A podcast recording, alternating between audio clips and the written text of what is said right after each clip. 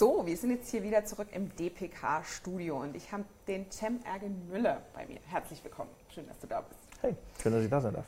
Wir machen mit allen Talkgästen am Anfang ein kleines Spiel und zwar entweder oder Fragen. Du musst dich entscheiden, wer du bist oder was okay. du willst. Und zwar DPK-Veteran oder ein Newbie? Newbie. Mobilarbeiter oder ein Bürofreund? Lieber mobil. Kaffee selbst filtern oder eine vernetzte Maschine? Ein Espresso. Clippy oder Cortana? Ähm, ich kenne nur Cortana. Clippy ist diese Büroklammer von ganz früher in den Office-Anwendungen. Ach, dieses hässliche Ding. Mhm. Ähm, hieß, der, hieß der nicht irgendwie Karl Klammer? Anders? Karl Klammer, Deutsch genau. oder Englisch, ja, genau. Ja, okay. Ja, ja. Äh, Cortana natürlich. ja. Maus oder Touchscreen? Touchscreen. Mhm. Datenbrille oder digitale Kontaktlinse? Kontaktlinse. Ein Satz zum Ergänzen, die DPK ist für mich? Ähm, spannend. Ja. Wunderbar. Dann wissen wir jetzt schon ein bisschen was, aber damit die Zuschauer auch noch wissen, wer du eigentlich wirklich bist und was du machst, sag doch ein paar Sätze. Ja, ich bin äh, Jem, ich bin ähm, bei der Deutschen Telekom seit ein paar Jahren äh, dort verantwortlich für einen Bereich, der nennt sich Digital Open Space. Mhm. Und die Idee im Prinzip ist, Co-Innovation, Co-Creation mit extern äh, voranzutreiben. Ich selber sehe mich als Projektentwickler, das heißt neue Themen entwickeln, vielleicht neue Produkte bauen, auch mit anderen äh, zusammen, nicht nur aus der Telekom heraus, ist eigentlich mein, ähm, meine Aufgabe. Äh, innerhalb dieser Aufgabe kann man halt auch so coole Sachen machen wie eben die lange Nacht des Startups mhm. oder Startup Night, wie wir sie jetzt seit kurzem nennen, ähm, wo wir mit anderen Partnern, unter anderem auch Microsoft zusammen, ähm, Startups in den Mittelpunkt stellen und uns als Corporates, als Enabler der Startup-Szene ähm, positionieren mhm. ähm, und den Startups eher den Zugang zu Corporates, aber auch zu VCs bieten. Cool. Ähm, wir haben bei Microsoft ja den Microsoft Accelerator, Klar. also auch viele, viele Startups. Klar. Und diese Klassen, die haben auch immer Zugriff jetzt auf unser internationales Partnernetzwerk. Ja. Meinst du, dass das schon ein großer Erfolgsschlüssel ist, um wirklich in der Welt bestehen zu können? Also der Accelerator, der hat einen extrem guten Ruf. Ne? Also die verschiedenen Badges, die es gibt, äh, die auch in Berlin stattfinden, also die Kollegen, die dort arbeiten, die kenne ich alle gut. Mhm. Ähm, mit denen arbeiten wir auch genau zusammen für die Startup Night, wo es darum geht, äh, Startups aus Badges, die auch durchaus vielleicht vergangene sind, wenn man nicht die aktuellsten, mhm. sich äh, bei uns als Startup äh, präsentieren können um dann äh, auch natürlich daraus neue Partner und äh, ja, Investoren zu finden. Äh, insofern ist die Qualität der, der Startups, die dort durch das Accelerator-Programm gegangen sind, in der Regel gut. Ähm, das gibt relativ viele Accelerator-Programme von mhm. unterschiedlichen Unternehmen und ähm, ich würde sagen, dass Microsoft da schon zu den besseren gehört. Ist doch schön zu hören. Nicht gekauft. Hast du aber dann auch für Startups irgendwelche Kerntipps, um Klar, jede ja? Menge, natürlich. Ja? Also für mich ist das Allerwichtigste äh, äh, einem Startup, dass die extrem authentisch sind. Das, was sie tun, müssen sie lieben, das müssen sie ähm, äh, richtig gut verstehen und durchdringen und überzeugt davon sein, dass äh, ihr Baby äh, eigentlich das ist, was da draußen fehlt. Mhm. Ich glaube, die falscheste Motivation kann sein, dem Geld hinterherzulaufen, zu glauben, da kriege ich jetzt irgendwie einen super Exit oder da kriege ich jetzt die tolle Finanzierung oder so. Es gibt sicher Leute, die so agieren. Ich glaube, dass das aber nicht der eigentliche Weg zum Erfolg ist. Mhm. Ich glaube, dass du äh, mit dieser Leidenschaft, Passion, wie es ja Neudeutsch heißt, ja. ähm, unterwegs sein musst und dann glaubt man dir auch, dass du dann, äh, dass du hinter diesem Produkt stehst, dass du überzeugt davon bist, dass es gut ist. Das ist die eine Seite. Ähm, die zweite Seite ist, ähm, Rat annehmen. Ja, es gibt halt extrem viele ähm, erfolgreiche Investoren, es gibt super viele erfolgreiche äh, Partner, Netzwerker, mhm. äh, die dir gute Ratschläge geben können, äh, wie man halt dein Produkt vielleicht erfolgreicher gestalten kann. Und ähm, ohne deine eigene persönliche Authentizität zu verlieren, ähm, ist es trotzdem gut, auch mal Rat anzunehmen. Mhm. Mhm. Ja, klingt doch super. Und auch das DPK-Motto hier ist ja Smart World, Design Together und wahrscheinlich ist auch dieses ein Hebel äh, in der Zukunft überleben zu können, sage ich mal, dieses Zusammenhalten, also sowohl Partner zu haben als auch mit den Kunden gut zusammenzuarbeiten und vieles mehr. Also ich glaube, das ist auch einer der Gründe, warum ich eingeladen wurde, weil ja. das halt Teil meiner DNA ist. Also mhm. ich glaube, dass die Zukunft im Partnering besteht. Wobei jetzt Partnering für mich nicht bedeutet, dass ähm, beispielsweise Microsoft und Telekom zusammenarbeiten. Ja. Das ist durchaus auch Partnering natürlich im klassischen Sinne. Aber ich würde gerne noch eine Stufe weitergehen und sagen, Ähm, wir haben alle ein ganzes Rudel an Kunden, Endkunden im Zweifelsfall, die äh, äh, wir in Silos adressieren. Ne? Einmal ne, Microsoft sozusagen mit ihrem Produktportfolio, aber Telekom mit ihrem Produktportfolio. Mhm. Und ich würde es eigentlich viel schlauer finden und in Zukunft viel, äh, ich glaube, sinnstiftender auch für den äh, Endkonsumenten, wenn man sich überlegt, wie kann man die vielleicht gemeinsam adressieren. Und das, das muss jetzt nicht unbedingt ein Bundle sein, das wäre jetzt zu einfach gedacht. Aber was wäre, wenn man jetzt noch Dritt-, Viert- und Fünft-Firmen noch mit reinbringen würde und sagen würde, was wäre es, wenn wir die Assets von der Microsoft mit den Assets der Deutschen Telekom, jetzt Konnektivität an dieser Stelle, ja. egal ob Fixed-Line oder Wi-Fi oder sonst was, ähm, zusammenbringen und dann halt vielleicht noch andere äh, hinzufügen, ob es jetzt Versicherungsbranche ist oder Retail, spielt gar keine Rolle. Mhm. Und daraus halt äh, ganz neue ähm, äh, Produkte zu designen, mhm. die aber ganz geringe Investitionskosten eigentlich noch haben, weil du ja auf existierenden Assets aufbaust. Ja. Und dann, glaube ich, kannst du ähm, eher Customer Journeys adressieren und sagen, ich betrachte den Kunden nicht als einen, der jetzt ein Produkt kaufen will und ich will den abgreifen in dem Moment, sondern der ist vielleicht in irgendeiner Customer Journey Travel unterwegs oder Shopping oder Food oder wie auch immer ja. und äh, hat halt da multiple Touchpoints mit unterschiedlichen Unternehmen. Und ähm, wenn man die gemeinsam adressiert, glaube ich, hat man einen ganz niedrig, also, also einen niederschwelligen Hebel, ganz neue Produkte zu platzieren. Das klingt super. Ich freue mich auf unsere Zukunft. Ja, wird auch großartig. Ich habe dich ja vorhin schon gesehen. Du warst mhm. ja ähm, während der Keynote auf der Bühne, da gab es eine mhm. Panel-Diskussion und äh, magst du da einfach nochmal ein bisschen erzählen? Um was ging es denn da genau? Also äh, im Prinzip war das der, der gesellschaftliche Ansatz äh, oder der gesellschaftliche Teil der Digitalisierungsdiskussion.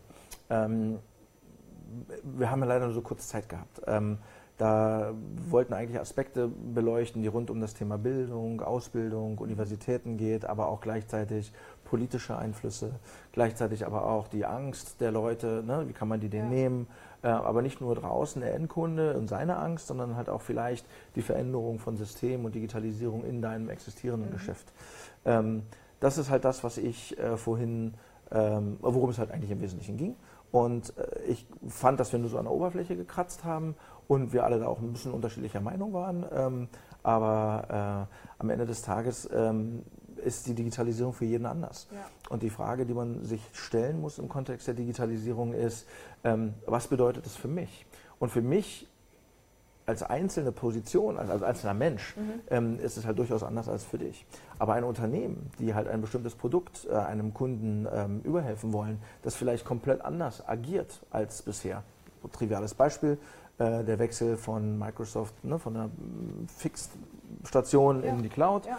ähm, hat unglaublich viele Vorteile, aber für den einen oder anderen ist es halt verwirrend. Ne? Wo sind jetzt meine Daten? Habe ich die jetzt nicht mehr hier oder so? Ja, ist halt neu, ist halt ne, komisch, irgendwie äh, mhm. überhaupt mit einem Class, äh, Cloud-Desktop zu arbeiten. Ich habe gar nicht mehr hier meine eigene Ordner-Datei oder wie auch immer. Genau. Das ist halt schwierig. Mhm. Ähm, und das, äh, für den einen oder anderen denkt man sich so mal, was sind denn das alles für Blindpesen, die nicht mal verstehen irgendwie, dass doch eigentlich sich gar nichts ändert. Man speichert nur woanders. Ja. Aber äh, für andere ist es halt so ein, beobachtet mich jetzt jemand, liest jemand meine Daten mit äh, und so weiter. Und das sind halt einfach Dinge, die, da ist es die Verantwortung der Unternehmen, wie jetzt Microsoft oder der Deutschen Telekom, diese Angst zu nehmen und zu sagen, ich gehe proaktiv auf die Leute zu und äh, sage ihnen, wie benutze ich die Daten von dir. Oder ähm, ich, wenn ich Daten von dir benutze, dann benutze ich die nur, um was Vorteilhaftes für dich mhm. damit zu erreichen.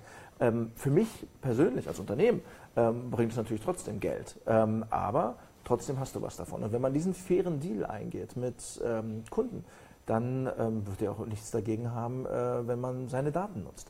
Und schau dir an, WhatsApp, ne, um mal äh, die bösen Gaffas zu nennen, ja, irgendwie ja. jetzt Facebook und, äh, und so weiter.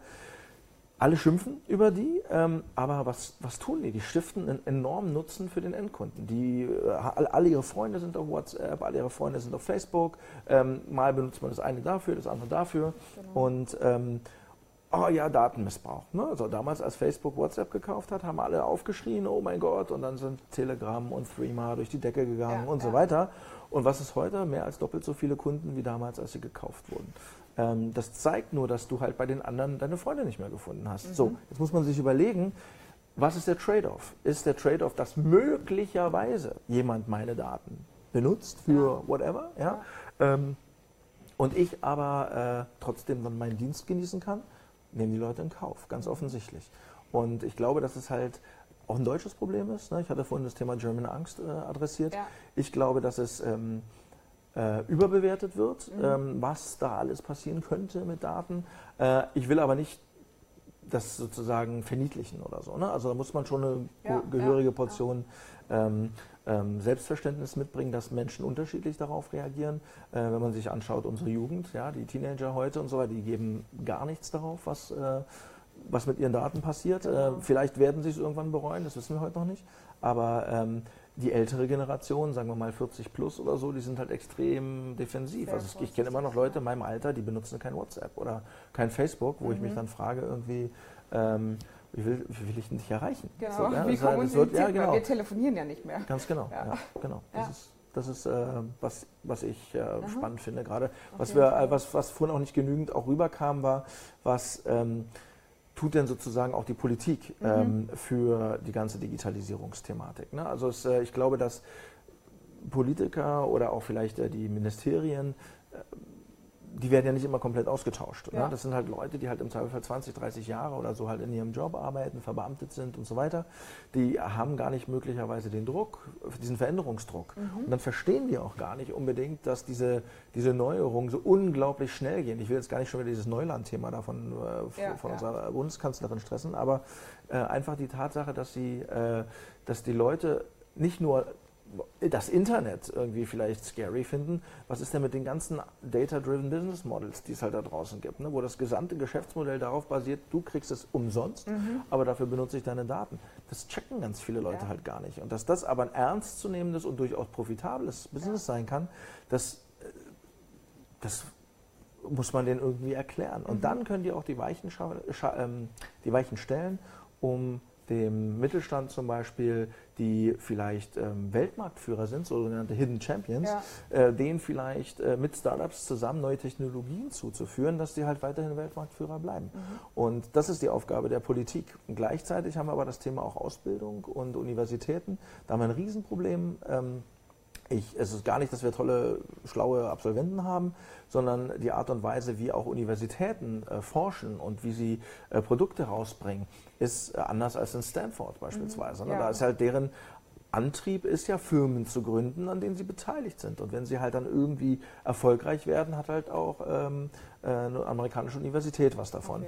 Und äh, ich glaube, der Größteil aller amerikanischen Universitäten sind ja auch privat. Mhm. Bei uns ist es so, dass die äh, äh, Universitäten gar nicht erlaubt ist, sowas zu machen. Ähm, damit haben die gar kein großes Interesse. Ich hatte mal die Unterhaltung mit, mit, mit, einem Dekan, der sagte halt, wenn er Geld verdienen würde auf diese Art und Weise, dann würden die das von seinem Etat runterschrauben. Anstatt es eigentlich ähm, äh, positiv zu bewerten und sagen, ey, alles, was du zusätzlich verdienst, behalt. Ja? ja, ja. Und dann mach dich erfolgreicher. Ja. Und dann, dann fängt das ganze Ding an, irgendwie Sinn zu machen.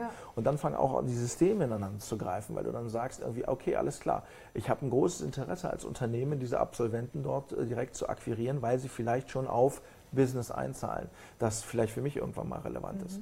Das sehe ich halt noch nicht. Mhm. Deswegen ähm, ist da auch noch einiges zu tun. Also ich sehe, wir haben Arbeit vor uns. Total, total. Ja, Aber ähm, auf der anderen Seite ist es halt so, dass, ähm, das hatte ich vorhin gesagt, ja.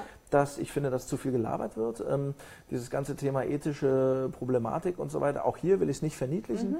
aber ähm, wenn wir die ganze Zeit nur reden und ähm, nicht klar ist, in welche Richtung wir bestimmte äh, Erlaubnisse gewähren, dass halt, keine Ahnung, künstliche Intelligenz in die Richtung gehen darf oder autonomes Fahren in die Richtung gehen darf, dann machen das die anderen. Mhm. Dann wird es halt in den USA passieren, dann wird es in Asien passieren, in Russland äh, ist vollkommen egal, wo es passieren wird, ja. oder in Afrika demnächst. Und dann hast du halt, äh, dann ist Europa wird, wird dann abgehängt. Ja. Das ist total, total klar, dass das passieren wird.